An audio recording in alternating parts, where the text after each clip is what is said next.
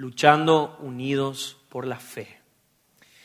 Y me gustaría iniciar esta prédica, este mensaje con una ilustración de una autora llamada Karin Ackerman y les invito a que podamos reflexionar sobre esta historia, si bien es de fantasía, encierra mucha verdad y que podemos, nos ayuda a examinarnos juntos y a reflexionar en nuestra propia vida. Y si les sirve, si les ayuda, les invito a que puedan cerrar sus ojos y dar rienda suelta a la imaginación, porque es una historia un poco caricaturesca, pero como les había dicho, encierra una gran verdad.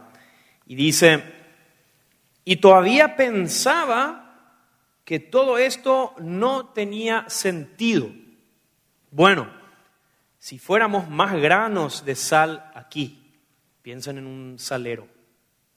Pero ¿cómo? en la enorme olla de la sopa no destacamos para nada. En mi opinión, esto no, no puede ser nuestro trabajo. Tranquilo, dijo un viejo grano de sal. Por supuesto, en comparación con las verduras en la sopa, somos bastante pequeños. Pero hay suficiente poder en nosotros para condimentar toda la sopa. ¿Tengo que participar yo también? preguntó un tímido grano de sal. No me atrevo. Prefiero nomás quedarme aquí en el salero, seguro, bien distante. No puedo, no puede, no puede depender esto de mí, ¿verdad? Tu propósito no es sentarte aquí en el frasco de sal y tener conversaciones espirituales con los otros granos de sal, respondió el mayor grano de sal. Debería salir. Este es tu trabajo. Están subiendo de tono. Eñe calma. Están muy acalorados. Alguien llamó desde atrás. ¿No sería suficiente enviar a uno de nosotros? Como una delegación, una representación, por así decirlo, a la sopa. O si, si alguien que sepa que tiene ese llamado, que vaya. Ahora las ideas y sugerencias empezaron a rebotar de aquí para allá como pelotas de ping-pong. ¿Por qué la sopa no viene directamente hacia el salero? Sí, por supuesto, todos son bienvenidos. De todos modos, todos prefieren la pimienta. La sopa está increíblemente húmeda. Nuestros horarios de servicio están en las redes sociales, que echen un vistazo. Sigo siendo partidario, replicó otro, de enviar a alguien que haya formado en sí mismo el arte de la condimentación. Nosotros como laicos, escuchen, exclamó uno de los granos de sal, interrumpiendo estas ideas que no llevaban a ningún lugar. Por favor, escúchenme. No podemos llegar lejos así. Quieren enviar un solo grano de sal en donde es necesaria la fuerza de todos nosotros. Y si quieren esperar a que la sopa se vierta dentro del salero, esperarán hasta el día del juicio final. Por favor, recuerden nuestra misión. Deben salar. ¿Acaso lo han olvidado? ¿Para qué estamos aquí? Y mientras todavía había un silencio incómodo, un silencio en sorde que realmente eh, aceleraba el corazón de todos, los granos de sal de repente se sintieron empoderados. Todos los que habían reconocido su tarea se dejaron caer en la sopa. Resultó ser una muy buena sopa. Luchando juntos por la fe. Les invito a que puedan abrir sus Biblias en el pasaje de Filipenses capítulo 1. Filipenses capítulo 1, 27 al 30 versículos 27 al 30. Y vamos a leer el texto base del mensaje de hoy. Repito, Filipenses capítulo 1, versículos 27 al 30. Y leo de acuerdo a la versión, la nueva versión internacional. Dice, pase lo que pase, compórtense de una manera digna del Evangelio de Cristo. De este modo, ya sea que vaya a verlos o que, estando ausente, solo tenga noticias de ustedes, sabré que siguen firmes en un mismo propósito, luchando unánimes por la fe del Evangelio y sin temor alguno a sus adversarios, lo cual es para ellos señal de destrucción. Para ustedes, en cambio, es señal de salvación y esto proviene de Dios. Porque a ustedes se les ha concedido no solo creer en Cristo, sino también sufrir por Él. Pues sostienen la misma lucha que antes me vieron sostener, agrega el apóstol Pablo, y que ahora saben que sigo sosteniendo. Querida iglesia, es inevitable que al leer este texto queda claro que tenemos un llamado a la contracultura como iglesia, como hermanos de la fe. Y es verdaderamente un texto desafiante para los tiempos que nos tocan vivir hoy, en donde somos atacados constantemente por tantas ideologías que solamente traen confusión y miseria. Ideologías, formas de pensar, Muchas veces está involucrado nuestro propio orgullo, nuestro propio ego, que buscan moldear e influir nuestros pensamientos, nuestra forma de actuar. Y esto por ende nos aleja del centro de la voluntad de nuestro Padre Celestial. Vivimos en un tiempo difícil. Lo sentimos, lo leemos, lo vemos y todo parece ser más complicado y vivimos en un mundo en donde parece que ya no se necesita a Jesús o descuidamos la relación con Él. Y como cristianos a veces lo hacemos también de manera inconsciente. Para muchas cosas, y ahora lo digo como cuerpo, podemos tener muy buenas y detalladas excusas, explicaciones, excusas bien formuladas, o quizás también hoy hay personas aquí, y todos lo hemos atravesado en el momento, que, que tienen heridas tan profundas que nos impiden creer en un Dios amoroso, en un Dios de amor, en un Dios de perdón. Para otras personas ya no les urge buscar al Señor, porque tienen todas las comodidades. Tienen el dinero, tienen el prestigio, por ende Jesús queda relegado. Y donde uno ya no puede lidiar con la culpa eh, o con uno mismo, es suficiente buscar hoy en día solamente ayuda profesional sin el acompañamiento espiritual o, en otras ocasiones, aferrarse a los vicios. Esa también es una realidad. Y las respuestas a los desafíos de nuestros tiempos actuales no son fáciles, querida iglesia. No lo son. Y como cristianos debemos tener muchísimo cuidado. Tenemos que tener la sutileza también de no apresurarnos a dar respuestas religiosas premasticadas, enlatadas, superficiales, que no ayuden a nadie y que solo revelan indiferencia hacia el mundo. Pero la resignación no es la respuesta a los desafíos, no es la respuesta del cristiano a los desafíos de nuestros tiempos. Los cristianos son y siempre han sido faros de esperanza en un mundo oscuro. en un mundo sombrío, en un mundo sin esperanza. ¿Por qué? Porque los cristianos son sal y luz y por lo tanto tenemos ese privilegio y tenemos una responsabilidad en la sociedad, en cada era en donde nos toque vivir. Y ya en Jeremías leemos este mandato. Lo leemos en Jeremías capítulo 29, 7, dice, además, busquen el bienestar de la ciudad a donde los he deportado.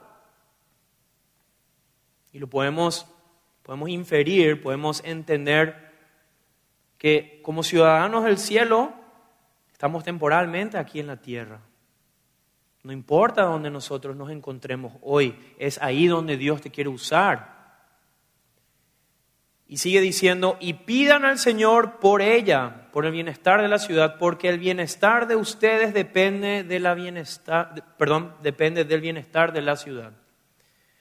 La misión de Dios es clarísima en este texto para nosotros. Es ser eficaces en el mundo sin perder el tiempo.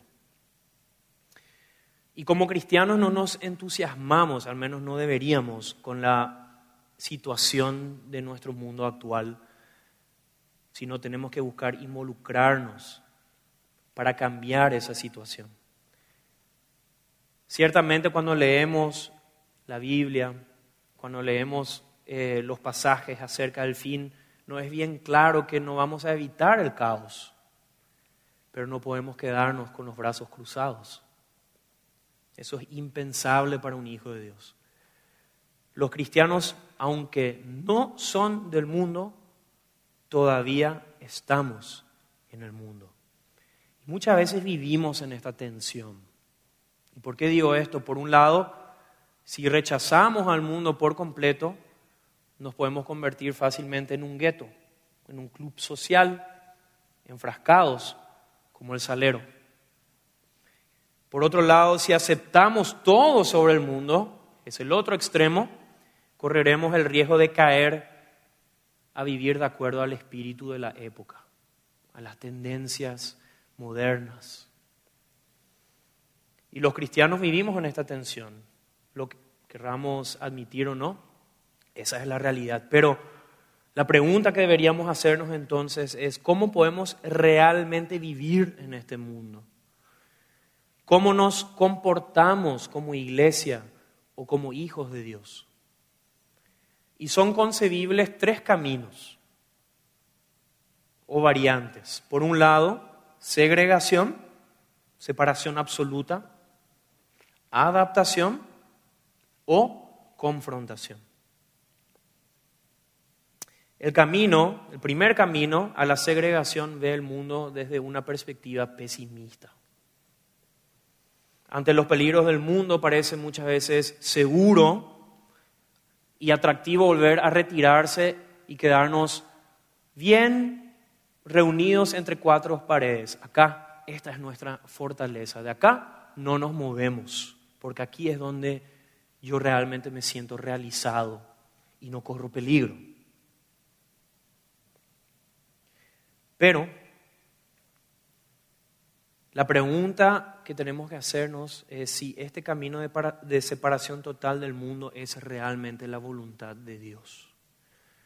En la separación radical del mundo e iglesia, muchas veces podemos pasar por alto el hecho de que la creación, por más caída que esté, no deja de ser la creación de Dios en un principio. Y la distinción que hacemos entre el pecado y la justicia de Dios es bien claro para nosotros en el ámbito espiritual, pero no siempre es clara en el plano de la creación. Incluso los que no son cristianos, igualmente hechos a imagen y semejanza de Dios, pueden tener percepciones correctas acerca de la vida. Los experimentos científicos, las producciones musicales, las comidas deliciosas, las intuiciones y los análisis filosóficos no solo son verdaderos y buenos cuando son hechos o presentados exclusivamente por los cristianos. y a menudo parece ocurrir todo lo contrario. Y esto, queridos hermanos, confirma una antigua creencia, que Dios también obra en y a través del mundo pecaminoso. No nos podemos dar el lujo de segregarnos, de vivir una santidad que en realidad es falsa. Porque empezamos a desarrollar una jerga propia, empezamos a vestirnos de una manera, empezamos a cantar canciones que solamente tienen que mencionar necesariamente a Dios y a Jesús, pero Dios también obra en y a través del mundo pecaminoso, dado que los seres humanos están hechos a la imagen de Dios, a pesar de la caída, son capaces de lograr o de hacer grandes logros. Ahora, ojo, ojo, esto no exime de la necesidad de arrepentirse para alcanzar la salvación eterna. La segunda forma de tratar con, con el mundo o con la sociedad es la forma de la adaptación. Esto también ocurre y corremos ese riesgo como iglesia. Uno se adapta a las condiciones sociales actuales. Colgamos la bandera al viento y nos rendimos a la arbitrariedad. Hacemos concesiones. ¿Y el, cuál es el problema con este segundo camino? Es el hecho de que la fe cristiana se va disolviendo con el tiempo, va perdiendo fuerza, va perdiendo credibilidad. Los claros, ¿y por qué pasa esto? Porque los claros mandamientos de la Biblia, de acuerdo a las tendencias actuales, nos dicen que tienen que volver a ser reinterpretados. Entonces, uno ve en ellos cultura, e ideas de los autores que estuvieron sujetos a un tiempo X, a un tiempo determinado en el pasado, pero que hoy por hoy ya no son relevantes para nuestro tiempo. ¿Cuántas veces nos encontramos en este camino nosotros mismos también?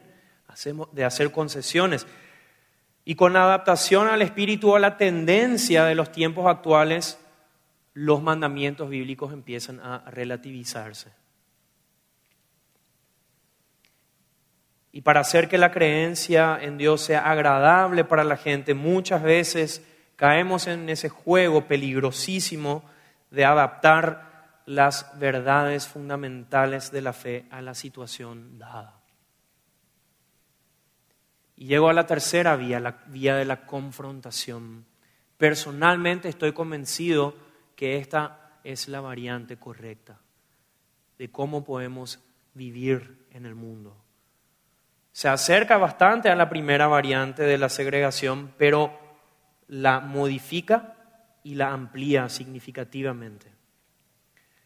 No se trata acá de una actitud de separación total, de volvernos separatistas, no pasa por alto los grandes peligros de nuestros tiempos y no se adapta a las tendencias actuales. Y justamente el texto bíblico que hoy nos ocupa nos habla de este camino, el camino de la confrontación. Y el apóstol Pablo da tres puntos fundamentales para poder luchar unidos y juntos por la fe, con autoridad y con sabiduría. Y los menciono. Primer punto, vivir como es digno del Evangelio. El segundo punto, preparación para el combate. De ahí el nombre del mensaje de esta noche. Y en tercer lugar, la disposición nuestra al sufrimiento. El primer punto, vivir como es digno del Evangelio. En el versículo 27 de Filipenses capítulo 1 leemos, pase lo que pase, compórtense de una manera digna del Evangelio de Cristo Hermanos, para que esto suceda, nuestra mentalidad debe cambiar. El lema del, colegio en donde yo estoy trabajando, el colegio Alberto Schweitzer, dice lo siguiente, cambia tu forma de pensar y cambiarás tu forma de vivir. Y este lema se basa en la carta a los romanos, en el capítulo 12, versículo 2, en donde dice, no se amolden al mundo actual, sino sean transformados mediante la renovación de su mente. Así podrán comprobar cuál es la voluntad de Dios, buena, agradable y perfecta. Y esto es exactamente lo que Pablo también está tratando de decir cuando escribe a los filipenses, en el texto que nos ocupa hoy. Vivir como es digno del Evangelio significa no dejarse moldear por el mundo de hoy. No queremos, como hijos de Dios, encajar en el esquema, en el molde de este mundo. Y quizás algunos nos preguntamos, pero ¿cuál es ese molde? ¿De cuál esquema del mundo me estás hablando, Marcel? Quizás para muchos corresponde un comportamiento normal descargar su ira a los demás. Algunos quizás normalizaron hablar negativamente de los demás en su ausencia.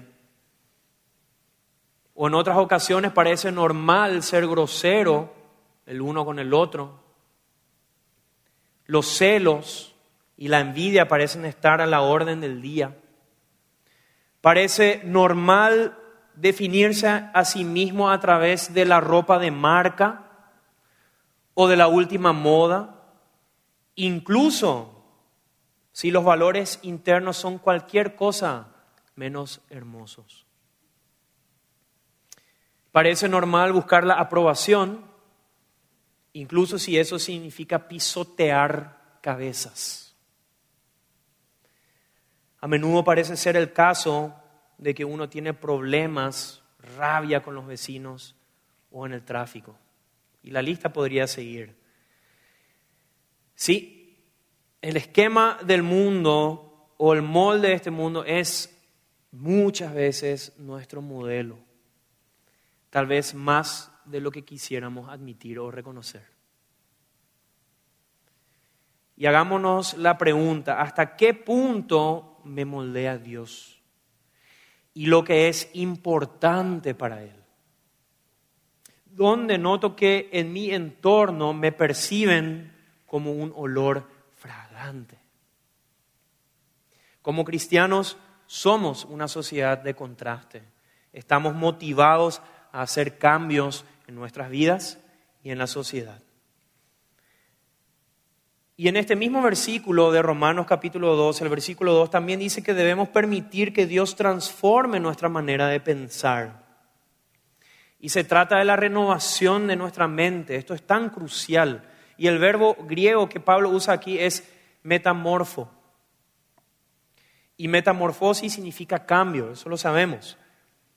Pero lo interesante aquí es que la forma verbal que, usa Pablo no es activa. ¿Y qué significa eso? Que no me pide a mí hacer algo o que yo tengo que realizar un esfuerzo para lograrlo. Tomemos como ejemplo una oruga gorda y lenta transitando sobre la rama de un árbol que luego se va a convertir en una mariposa. Y la oruga ciertamente construye su capullo, pero no provoca el cambio en sí misma. Esto es crucial que lo entendamos. Simplemente ayuda a que ocurra el cambio. Y creo que este es el desafío del cual Pablo está hablando. Déjate cambiar. Y el cambio no puedo hacerlo yo mismo, por más que lo intente. Solo Dios puede hacerlo. Pero después, pero depende de mí si estoy dispuesto a arrepentirme. Yo también puedo oponerme y bloquear las bendiciones de Dios, el cambio que Dios quiere crear en mi vida, porque Él no obliga a nadie. Entonces, vivir según el Evangelio significa un cambio total de mentalidad, tu actitud. Si vos decidiste, si hemos decidido vivir con Jesús, entonces, como en el caso de la oruga, automáticamente empezará un proceso de cambio, va a entrar en moción entonces mi pensamiento humano, mis valores mundanos deben ser reemplazados por las normas, por el molde de Dios. Y acá también tenemos que entender que no se trata de ser mejores personas, no se trata de mejorar, se trata de renovar. Hay que demoler lo viejo para que lo nuevo pueda ser construido. Llegamos al segundo punto, preparación para el combate. Y debido, un poquito de historia, debido a nuestra herencia pacifista como menonitas, podría haber un poco de conflicto en este punto. Pero más allá, más allá de nuestras raíces como comunidad menonita, generalmente hemos perdido la capacidad de luchar como cuerpo de Cristo. Lo hemos olvidado en un mundo de armonía y equilibrio donde todo es peace and love. Los luchadores de pronto se han vuelto impopulares. Y la palabra combate que usa Pablo aquí significa literalmente luchando al lado de alguien. Habla de un equipo que lucha junto por la victoria contra un enemigo común. Magníficas son las ilustraciones que utiliza Pablo. Y tenemos que entender, iglesia, que hay valores y categorías morales que no están en debate. Tenemos que mantenernos firmes. Hay valores incuestionables, perdón, incuestionables por los que debemos volver a luchar. Pero a menudo, ¿qué hacemos? Retrocedemos, porque tenemos miedo de sufrir heridas, tenemos que aceptar desventajas, o tenemos miedo de poner tensión en nuestras relaciones. Pero Pablo quiere que luchemos unánimes, pararse juntos, estar allí el uno para el otro. Estas son cosas que también necesitamos como iglesia. Advertirnos unos a otros del pecado y ayudarnos unos a otros a volver a levantarnos.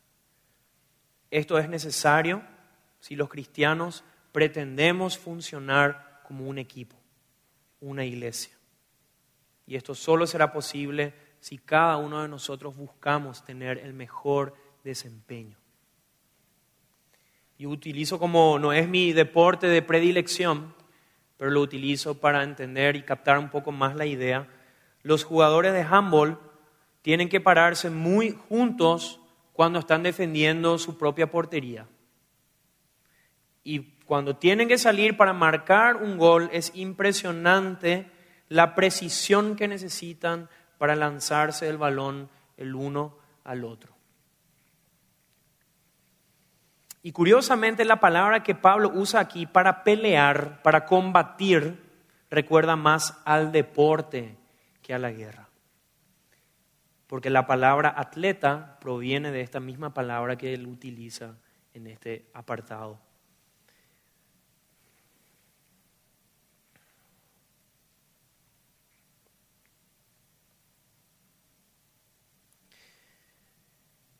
Tenemos que recordar que en este mundo no hay victoria sin lucha y para eso necesitamos un equipo fortalecido en la fe. Y llego al último punto, tercer punto, disposición a servir. Perdón, disposición a sufrir. Vivimos en una época en la que tratamos de evitar el sufrimiento. Ya no podemos sufrir, tenemos miedo al sufrimiento. Y quiero que no me malentiendan. Yo no quiero restar importancia o minimizar a aquellas personas que realmente están pasando por una, una lucha o una situación difícil y complicada. Más bien me refiero donde las banalidades a menudo se ven como desastres en nuestras vidas. Y para citar algunos ejemplos, podríamos llegar a decir, las vacaciones en la playa pasaron por agua. No valió la pena porque se pasó, pasó lloviendo cada día que estuve ahí. O la pantalla de mi teléfono está rota. O el precio del combustible está muy alto. Y otro que muchas veces nos aqueja a todos, el internet está demasiado lento. O el más mínimo resfrío hace que el mundo se caiga a pedazos. Y hay varios ejemplos más que se conocen como problemas del primer mundo. Pero cuando Pablo habla acerca del sufrimiento, él lo describe como un don de gracia, un privilegio. Y esto muchas veces cuesta entender. Pero yo te pregunto en esta noche y me hago a mí mismo la pregunta también, ¿consideramos un don de gracia o un privilegio sufrir por Cristo? Y seamos honestos, ciertamente no siempre. A veces es una carga odiada para nosotros ser el cristiano ridiculizado. El resto del mundo parece saber mucho mejor que nosotros. Solo nosotros los cristianos estúpidos todavía creemos lo que ha sido obsoleto y científicamente refutado durante mucho tiempo atrás. Tenemos que soportar que nos marginen porque vemos las cosas de manera diferente y pensamos de manera diferente a los demás. ¿Cómo vamos a soportar esto? ¿No está Cristo acaso pidiendo demasiado de nosotros? De mi humilde condición de frágil ser humano. Pero vemos en Pablo que uno sí puede soportar el sufrimiento por Cristo. Y él mismo se da como ejemplo. Y eso lo leemos en el versículo 30 de Filipenses 1. Dice, pues sostienen la misma lucha que antes me vieron sostener y que ahora saben que sigo sosteniendo. Los cristianos de Filipo sabían que la carta, la carta de Pablo que tenían en sus manos había sido escrito o escrita, perdón, por un preso. Pablo estaba en Roma esperando un juicio. Y el resultado era muy incierto. Pero atiendan esto. Esta carta a los filipenses muestra que Pablo esperaba plenamente tener que morir. Pero nada de esto pudo estropear el gozo de la fe del apóstol incluso estaba dispuesto a dar su propia vida por la fe.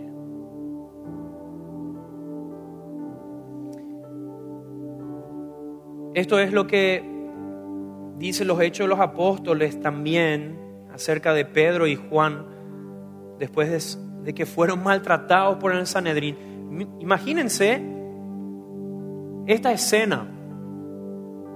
Saliendo, acaban de ser garroteados, despreciados por el Sanedrín. Y dice en Hechos 5:41, así pues los apóstoles salieron del consejo llenos de gozo por haber sido considerados dignos de sufrir afrentas por causa del nombre de Jesús. Y si yo contrasto esto con mi vida, digo, ay de mí, qué lejos estoy, qué lejos estoy, Señor. Y cuando sufrimos como cristianos debe ser siempre un recordatorio por quién lo estamos haciendo en primer lugar. Por Jesús, por Cristo, quien te salvó, quien nos salvó. Y el sufrimiento es una parte de nuestra vida como ciudadanos del cielo. Y tenemos que aprender y reaprender de nuevo a aceptar la privación y el sacrificio por lo más importante de nuestra vida, que es la fe puesta en Jesús. Varias veces leemos en los evangelios que Jesús fue conmovido interior, interiormente hasta lo más profundo cuando él veía que la multitud andaba como ovejas sin pastor. Y cuando menciono todo esto, no estoy expresando un anhelo por el sufrimiento, Pero Pablo llama a una voluntad constante de dar todo por Jesús, quien también lo dio todo por nosotros, sin titubear. Y hermanos, no tenemos que esperar a un sufrimiento físico para despertarnos. Nosotros como cristianos podemos y debemos empezar a sufrir hoy por la situación de, de nuestro mundo, internamente. Porque solo los que sufren pueden realmente sentir compasión por el mundo agonizante.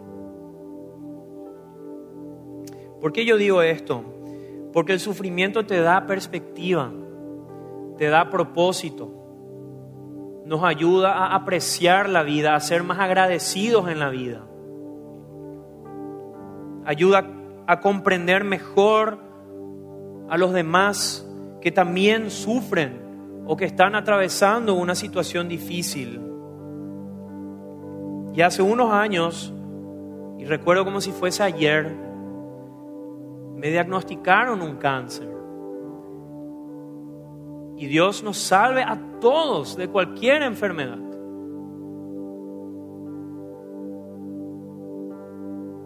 Y yo recuerdo en ese entonces ya teníamos una, una relación de, de, amistad y hermandad muy, muy profunda con el pastor Hugo.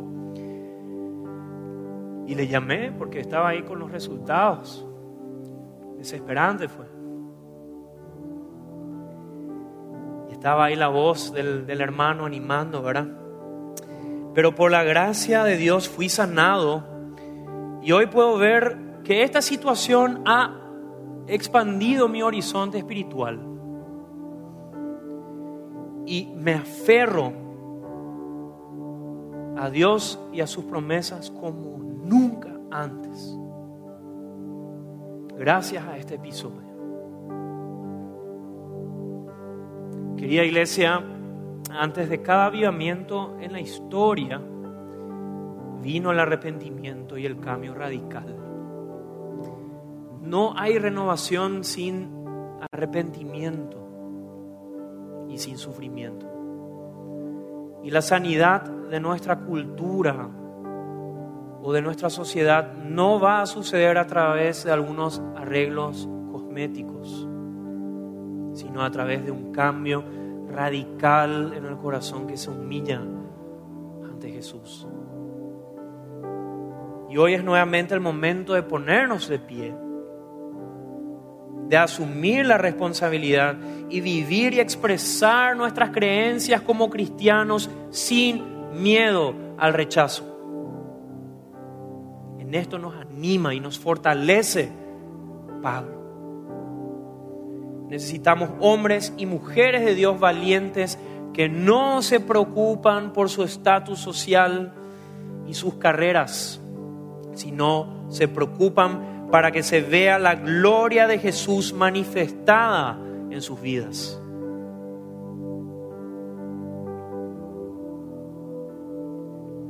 Yo te invito a que te puedas poner de pie. Si realmente sientes esto en tu corazón,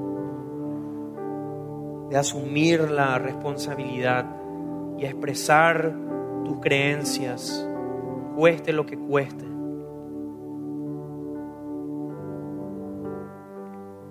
Hay un viejo deseo del apóstol Pablo que leemos unos versículos antes en el mismo capítulo 1 de Filipenses. Este viejo, viejo deseo del apóstol Pablo a la iglesia de Filipos no ha perdido validez, no tiene fecha de vencimiento. Y quisiera leerlo como una oración por nosotros como iglesia. Y te invito a que puedas cerrar tus ojos y que estas palabras puedan retumbar con fuerza en tu corazón y en tu mente. Esto es lo que pido en oración, que el amor de ustedes abunde cada vez más en conocimiento y en buen juicio, para que disciernen lo que es mejor y sean puros e irreprochables para el día de Cristo, llenos del fruto de justicia que se produce por medio de Jesucristo, para la gloria y alabanza